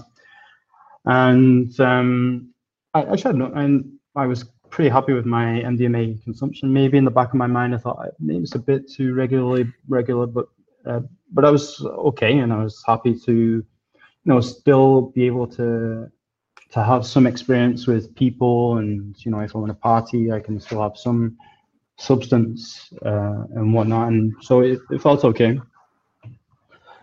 Um, the first time that I thought, ah, maybe this is a bit too much um, like that, I went to Spain. It was the same trip where I went to Sevilla last year, and I was gone for around a month. And when I got back, I really wanted to take it. Like after I was like, oh yeah, man, I, I felt like I want to, and it felt like a little bit, mm, maybe I want to take it too much. Um, that was probably the first time that I felt this way. But you know, I still I wasn't like I felt like I wasn't abusing it or or anything. Um, nor did I ever feel like I was really abusing it. As I said, like you can't take too much because it just stops working. Well, no, I'm sure you can't take too much and the big starts doing damage. But it wasn't as if I was taking it like every day or anything. Um, so yeah, I, I just um, I continued. It became a bit more regular. It became once every two weeks and sometimes once every week. Um, and then I started seeing uh, a therapist. Um, and then yeah, this this was like amazing. Actually, this was just another kind of area of growth. I started to learn more about myself and about my kind of needs and wants. And it seemed like the obvious thing to to tell her about the MDMA consumption. Um, and I think at one, one at one point I I went in and I said, I, I feel like I've been taking MDMA a lot recently. And we spoke about it. She agreed. it was a lot. Um, and um, we spoke about it further. And in the end, we felt like it was getting in the way of therapy.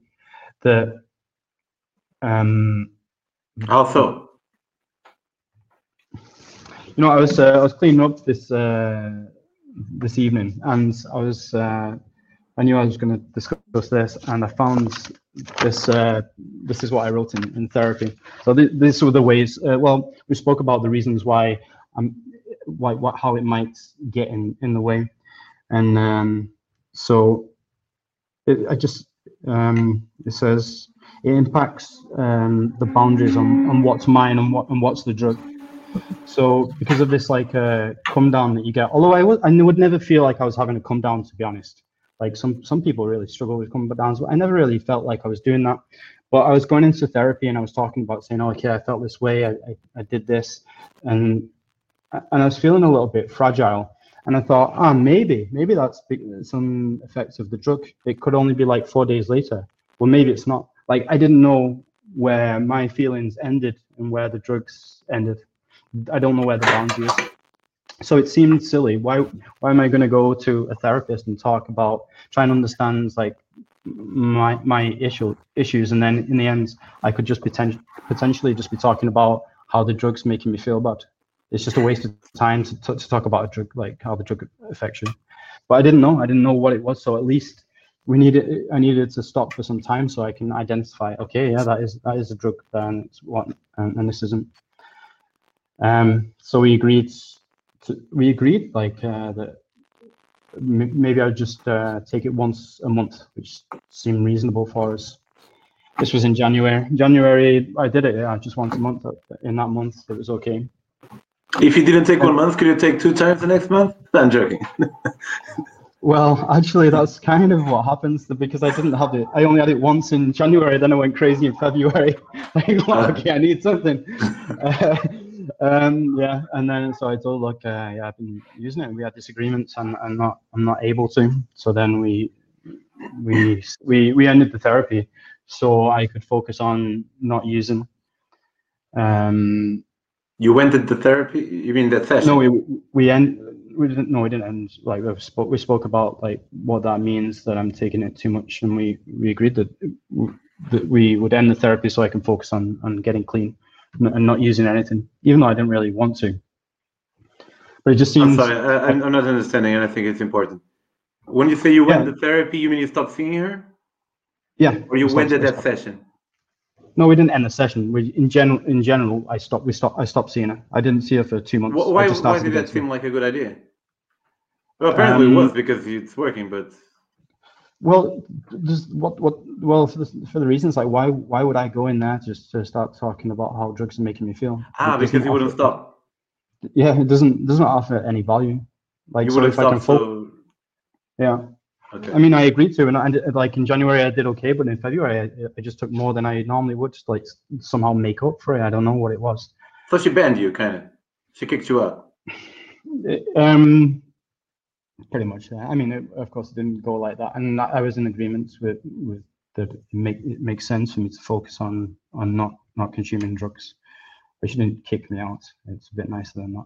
Man, I think it would be pretty heavy if a therapist kicked you out. It did feel like it a little bit. I'm sorry, I didn't mean it like that. And uh, I I can relate with when I use when myself when I used to be a therapist. There's a certain contract that we have with our clients, and if they don't honor their contract, then maybe they should look for a different relationship. That's how we looked at things sometimes. I don't know if it was more or less like that.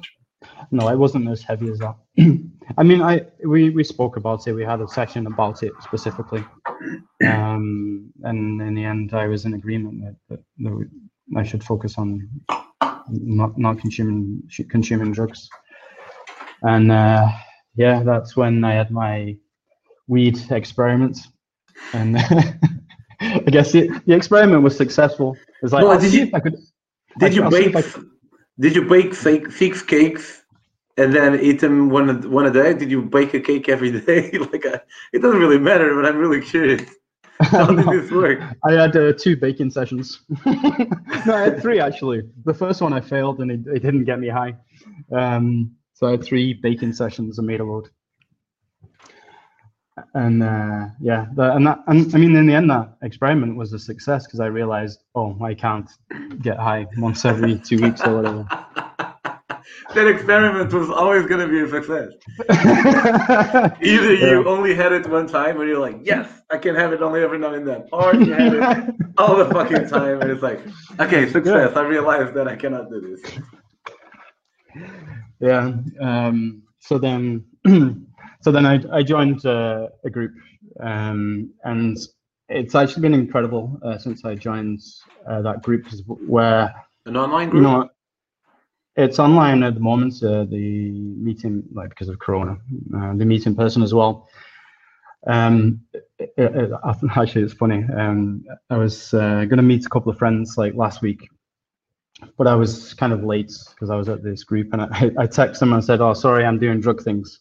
I said, "Well, not drug things. That would be taking drugs and buying drugs, but you know." And she's like, "My friend said, oh yeah, you're a, a junkie club." I was like, oh yeah, I like that name. I was at Junkie Club.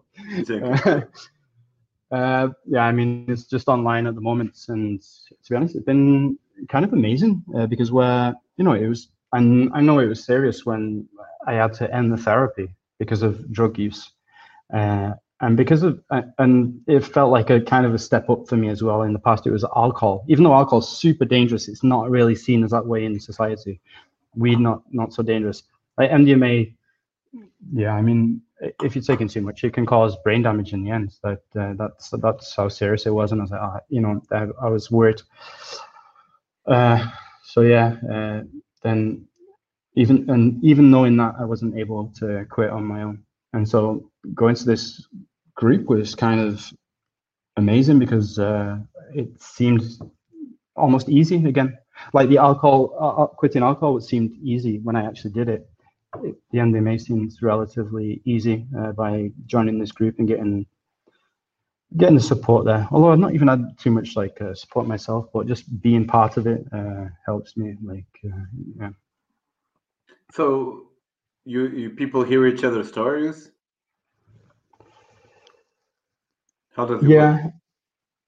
Um, it's mostly uh, just sharing uh, what what's what's happening with you. Like um, we there are some uh, uh, ceremony, uh, I guess, like certain things you say at the start uh, and at the end.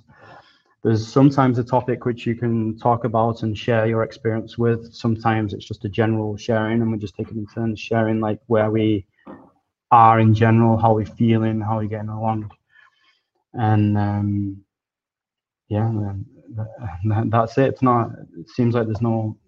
If it's not like so much to it, but it, it, sometimes feels like magic to me that I just go there and uh, I, I, I don't use anymore. And I think it's to, to do with this uh, idea of like connection that I need, and I feel like I, I get it in this meeting. I, I connect with people like I can't normally. At least that's one thing I, I think that it helps me with. Um, that I, I have some connection with my fellow humans, like in a very deep and meaningful way, because people are sharing um, things which are really, really difficult. Like, um, so this is almost like a rhetorical question because I can presume what the answer would be, but so do, uh, is it like is it because you feel less alone because other people are suffering through the same, and then you can get inspiration from them and how they went through their own troubles? Not, not really. I mean, that that is one thing, because I, it's like not what I was expecting at all. Like, because you you have this idea of like you, maybe you think of what an addict is or a drug addict, and you have like bad ideas of just like the homeless guy shooting up on on the streets or people robbing houses to feed their addiction or what you have like terrible connotations of addicts and addictions can lead people there but actually I just meet like. For those who speak English as a second language, when Sam says you, it's general you. It's not me personally. One. um, um, I lost my train of thought. You have these preconceptions of drug addicts. Um, yeah, and then go into these meetings and I see like just these incredibly strong, determined people uh, who are pretty inspiring to me. Uh, I'm amazed by them actually, and so it does uh, humble me in one way and gives me a lot of strength. I'm like, wow, they they're doing that. That's something, man. Um, but it, it's not really that that I get. It's more. It's more. Um, I don't know. Like I just feel. I just feel them in some way, man. Like I, I, I feel like I'm one with them. That sounds very like hippie esque, but it's just like um, I feel uh, yeah, I feel part of the group, and they expose themselves in such a way which feels like there's so much honesty and the just and love and like trust by by exposing yourself and talking about your deepest problems that I just feel just yeah just connected to, to them in some way. It's the only word i can use to express it that i feel connected to them. And I remember we we we talked about these these, these groups beforehand, and uh, not that I was because I have no no. In spite of my past as a therapist, I have no knowledge, uh, no specific knowledge about these groups. So I suppose when we talked about this, it wasn't that I was encouraging you to attend. It was probably more that I was asking you why you wouldn't and um, but at the time you you already quit alcohol. You're perhaps when we talked about this, you hadn't realized how much of a problem MDMA could be for yourself. That's why you never really uh, attended. How? What? What do you see yourself as? Like, because with, of course, when we talk about sobriety, we talk about alcoholism as a, a counterpart. Do you see yourself now? Well, you do because you said it. I'm sober for 11 months. But were you an alcoholic? What what do you class yourself as? And perhaps it could this could be a stupid question for people at home, but um, one doesn't need to be an alcoholic to quit drinking, and the definition of alcoholic could be a bit relative. And um, one of the interesting things, one of the interesting aspects that made me want to talk to, to Sam about this is that to take away some of the myth of what someone that wants to quit drinking who they are and what their habits are. It doesn't need to be someone that as sam was saying that is like you know robbing people and whatever it could be anyone and it could even be you that is watching this or hearing this. So uh, is alcoholic a term that you associate yourself with sam? no i don't at all. I, I actually hate the term i think um al- alcoholic has so many connotations which are, are wrong and I don't think it describes me.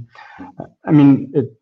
I, I think at one point it might have been a medical term, but it's not even a medical term anymore. So it's it's turned in that that word me is turned into an idea that people that people have in society of what can happen to somebody when they really really struggling with alcohol and that mental model is not what i was ever um, i guess most most of my friends and, and family know me as just a person who was drinking a lot at, at some points. Um, maybe the people closest to me recognize that it that it was too much, but I don't associate myself with being an alcoholic. Like, and now I, it's funny because now I kind of like.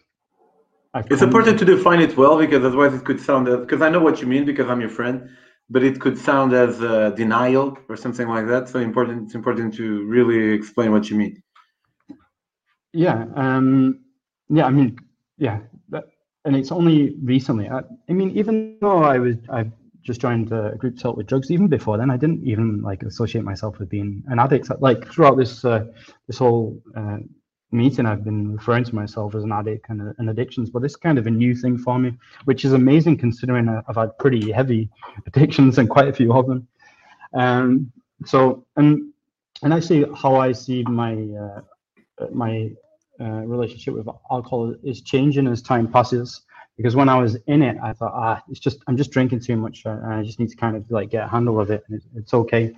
And even when I quit, like shortly after, I was like, oh yeah, you know, I'm happy that I'm not drinking it, but it, it, I wasn't bad, bad. But to be honest, the the the, the more distant I am, the, the worse I, I see that it was.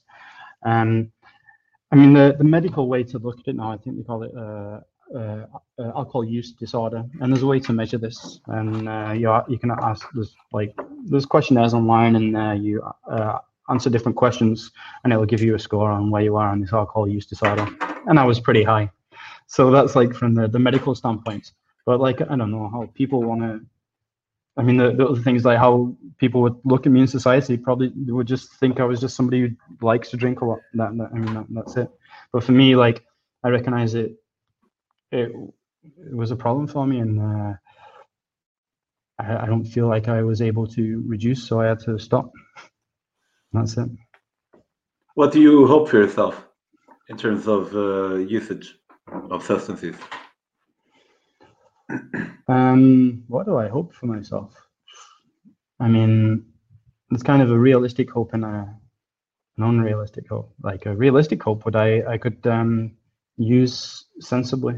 I, I don't want to use alcohol actually at the moment. It's just funny because I feel like it's been. It's, it's, I don't. I'm not even I don't even want to, to use it now.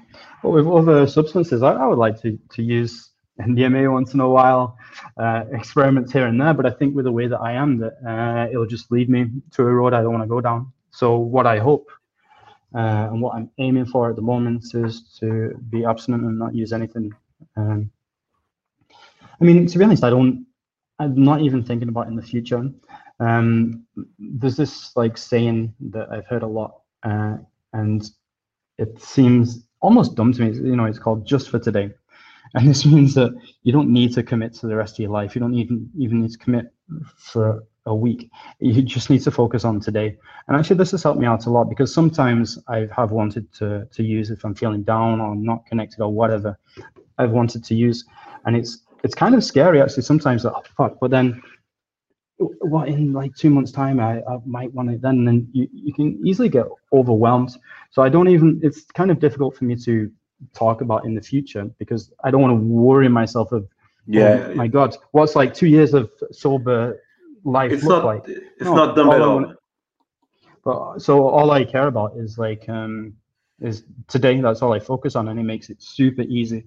And so i just i guess at the moment i just categorize myself as being retired maybe in the future i will want to come out of retirement but uh, i'm not thinking about it all i'm considering now is like the best the best thing for me is to be uh, abstinent from all substances uh, and um, and that's what i'm doing and I, and I like it actually it's not that bad really how is it no, it's great. It's great. It's like like I said earlier with um you discovered sundays yeah yeah. I mean that's quite quite a good thing. It's like um I said earlier with the like the calibration of like what I like now. I just like other things. It seems it would it seemed almost like I would never have believed it but when I was drinking. I was like, no, I can't just do other things and then I will like them as well. But I just don't miss al- alcohol. Sometimes I miss like uh, the experience of like a night out and, and getting like a bit wild with friends and having discussions that me and you like, like to have. But the, the the more distance I have from alcohol, the, the kind of the less I, I miss it and I can see value in other things. So yeah, sobriety is it's pretty good. I, I would recommend trying it at least for a month. It's not dumb at all what you said. When uh, when I worked as a therapist in Birmingham, uh, Birmingham, I said it like it was in America, but it was in England. We, I had my my clients, as we call them, they used to self harm before they came, and um, if if someone was on the ver- like if if someone was quite unstable, we would ask them to commit that they that they wouldn't self harm sometimes we would do it on an hourly basis very rarely. Yeah. usually it would be for the next 12 hours or something like that or during the night. Because precisely because of what you said because it's much it seems quite overwhelming and it like well, forever? I don't know if i can do forever but maybe you can know that you can do it now so it's not dumb at all not all cliches are, are dumb so Yeah, I but- totally- I think it's done because um, you know if you recognize that uh, drugs are a problem for you, and you recognize that, that you can't take them for the rest of your life, then you know that you don't want to take them for the rest of your life. So saying just for today it doesn't work. Like there's some there's something wrong in that saying. But uh, I guess it's just the way that you think about it. Okay, I can only commit to today, but today you commit to today every day. Like it's there's some like strangeness in it, but it but it's actually helped me out to just think Okay, It's all I what need to works worry for about- you. All, all, yeah, all I need to worry about is right now, and, and I can do it. I can handle today. well thank you very much sam this was really really useful i, Would, I you, would you mind if I ask you a question before uh, we we wrap of up? course Because this has been focused on me, and uh, I mean I don't want to put you on the spot at all, but No with problem. my uh, um, definition of addiction, it's something that you continuously do, which can be negative in in your life. Would you say that you have anything close to an addiction? not with that, Substance or that not with that definition. There's uh there's nothing in my life that i that is bad for me that i do continuously and um i know i drink more than average uh, than the average person i i like to get drunk twice a week um, throughout the week i drink one glass of wine at lunch and one glass of wine at dinner but that's not i don't see that as alcohol it's like a drink that i like to have when i'm having food. And I know it sounds like, well, what, what are you saying? It doesn't it's not alcohol? Of course it's alcohol, it's wine. but what I mean is like I know I'm not gonna get drunk, and it's just that I I really appreciate food. Depends on the food, but I really appreciate food more with a glass of wine. And um, I'm not saying that uh, what I drink is totally healthy. I know it's not. So it is okay. It is harmful, but uh, for me, it's um, it balances out in a way that I, that I feel it's good. And I can give you an example. I feel like sometimes I feel like I'm um, a better person be, when I'm drunk, and I will explain.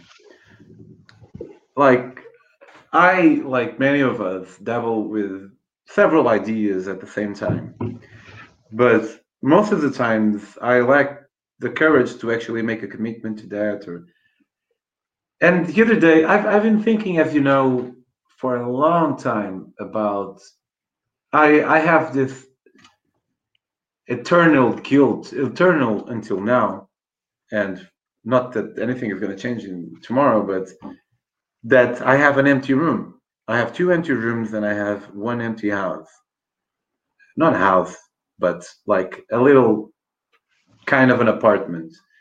And um, it feels like it's really unfair that I have it. And I carry that guilt kind of within me. It's not that that guilt prevents me from living a fulfilled and happy life, it doesn't, but it's always there. And the other day I had an experience that sums up how beneficial it could be for me personally. Uh, and we've been talking for almost two hours about how pernicious all uh, substance abuse can be, and uh, then that's why I wanted to talk to you because you know different people have different experiences, and especially you have quite a nuanced one, which I think because usually when we hear someone talking about an addiction, is someone that their life was really fucked. And um, then it might happen that people feel like, oh, I'm not like that, so I'm good so I wanted to talk to you because I think it's uh, useful to to hear someone whose life wasn't totally fucked. It was just more fucked than it was worth it. Exactly. And uh, and that night I, I, was in Lisbon in Catarina's place, and uh, and I was drunk. I was probably high as well, and I was thinking about my empty apartment, and I and I made a decision. Turned out it totally backfired, but I sent a, a, really heartfelt message to my wife, Grace, saying, you know, if we want to be good, we have to be good. And it's not that kind of message that you forget the next day. I thought long and hard about this. And um, I made no mistakes, which is something that happens when people write when they're drunk. I really, I took my time writing this message saying, like, we should, we should, we shouldn't have a fucking empty apartment. We should give that apartment to that homeless guy, João, that usually comes by our house. And Grace replied with her next day, totally understanding what I was saying. It wasn't out of character. Also reminding me that we have, like, we, we need to have a new roof, and it's going to be several thousand of euros. So if we can have, as we will, if we can have someone paying there, then that can help us pay for the roof. Then that money we don't have. So, okay, okay. But my point is that sometimes being uh, intoxicated, being high or drunk, really allows me to to have a, an extra an extra step of a thought of something that I wanted to do anyway. And I know, I know that it shouldn't be necessary for me to be drunk to think like that. It just so happens that it it was and and is in that moment, and it doesn't mean that I don't have brave assessments when I'm sober or anything like that, but uh, could be that I'm lucky, could be that I'm just fooling myself. I give space for each alternative, but I I really I can't deny that it could could have an impact on my body. That's neither here nor there. That's a fact. It's just that uh, for me, it, it is worth it. I don't feel like it, it hinders my, my life, and uh, and uh, we have different lifestyles. Uh, for example, I've in funny enough, I, I thought about it this week, and I didn't think about it because we were gonna talk about this. It just happened. I was wondering whether whether I would smoke weed daily if I didn't live with my wife, and um, maybe I would. I don't know. But then again, I live with my wife, and so I don't smoke daily, so I don't need to worry about that. So no, not really. Uh, does it sound like uh, I'm escaping something? Does it sound like I'm? Mm, not really. And uh, actually, I you know I'm. It's not even as if I'm anti-drugs. I, I, I guess. No, and and I, I, I, guess I didn't. I guess I didn't come across as anti-drugs in this, but I mean, actually, I could. I can really see like with uh, regulated usage, if which many people can do. Like alcohol is fun. Weed is like interesting with the way that it thinks. MDMA can really uh, have some quite profound uh, feelings. Um, Sam Harris writes about this, and he, he associates that with like how he feels about spirituality.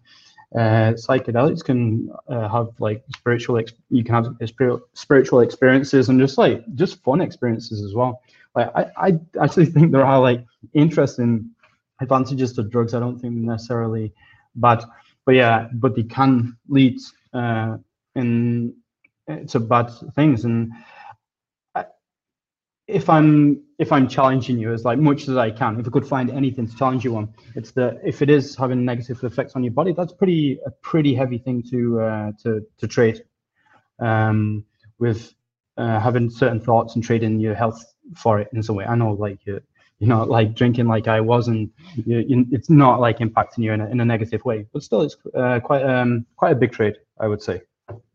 Sure, but the thing is that I don't I don't know how much it will take from me, so I'm I'm fine with yeah. um, accepting that trade because of course if i knew for let's assume i could know this for a fact if i knew that it would take 10 years from my life, then I would consider it. If I knew it would take five years from my life, then I wouldn't consider it. Yeah, maybe in the future that's what they'll uh, they'll do. They'll just like uh, take your blood and you'll be like, okay, on this path, this will happen. But that's okay, that's when I will deal, become a, a, denier of science. I don't know how they became. it's just the government, man. They want you to stop using because if you use, you're rebellious. Um, so for anyone that uh, is watching this and whether they if if they can identify somewhat with Sam, uh, I will not give out Sam's contact, but if you want to ask any questions or whatever, send it to me, and then I will forward it to Sam. I'm sure Sam will be more than happy to reply with whatever help he can he can give in terms of which I don't know which which different ways of finding help. Uh, and you can send me. Go on. Yeah, I'm not. I mean, I'm I, I'm not an expert actually. I feel like I'm just early You're on in the journey. Uh, yeah, I'm early on in this uh, this uh, sobriety and abstinence journey, but I do have some knowledge and I know some resources, and I'll be absolutely uh, happy. Uh, I mean, actually, one of the, the the ideas behind this group that I go to is that you can help others, and that actually helps helps yourself. So it's a just a group of people helping each other. So I'm more than happy to help anybody who needs some some help or even just as uh, as questions. Yeah, so please uh, feel free. Sam, thanks a lot for for this. I think it was really uh, a nice trip. I mean, it would be a better trip if it was for better reasons, but uh, it, it is for a good reason because you're you're constantly finding the better self of yourself, and uh, it is uh, really, you know, uh, it's like the second time that I'm about to finish, and then something else comes across, comes comes up. Um, you know, when you first uh, announced your sobriety, I so Sam was at some point. Sam Sam spent some time here in Portugal, maybe once a year, more or less, sometimes a month or, or two. And um, and I, I try to, to be friend, a friend like tell me like what will be comfortable for you and whatever. And he told me very wisely that his sobriety is, is his problem, not mine. So I don't need to refrain from having friends over and having drinks and whatever. But uh, I did, um, I did one ponder. I did wonder, like, is this going to impact our our friendship? And um, I think it didn't impact in the slightest the love that I have for you and the love that you have for me. I hope we we we probably won't have those crazy nights anymore, and that's like uh, uh, something that was awesome. he, but then again, it's better not to have those crazy nights with someone you love and have them be the best self that they can be, because life isn't about crazy nights. But you, do you understand? Like this is a totally I know what you mean. self self-centered fear. I acknowledge my egotism 100%, but do you understand?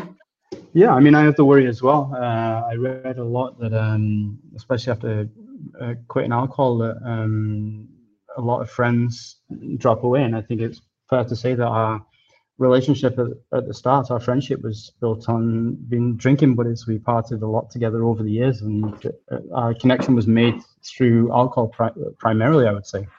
But as we got to know each other outside of that, and maybe one of the reasons that I class you as such a good friend is that, you know, I spoke quite a lot about uh, connections to people and its importance and something I need in my life. I do feel connected with, uh, with you, and uh, yeah, I, I love you as well because of that that connection. And I think that's why um, our friendship can, um, you know, transcends uh, like me quitting alcohol or drugs or whatever. Great, thank you, man, and uh, thank you for Sam thoughts whether you should do this or not, and uh, and I, I think unfortunately I'm not the influencer that I that I that I could be. So probably this is only going to be seen by 500 people. Uh, but oh, shit, 500. Oh, but uh, and I, I'm sure it's going to be interesting for all of them. And maybe it could be beneficial even if it's just for one of them then it's already served its purpose. Thank you sam. Thank you. Bye. My pleasure.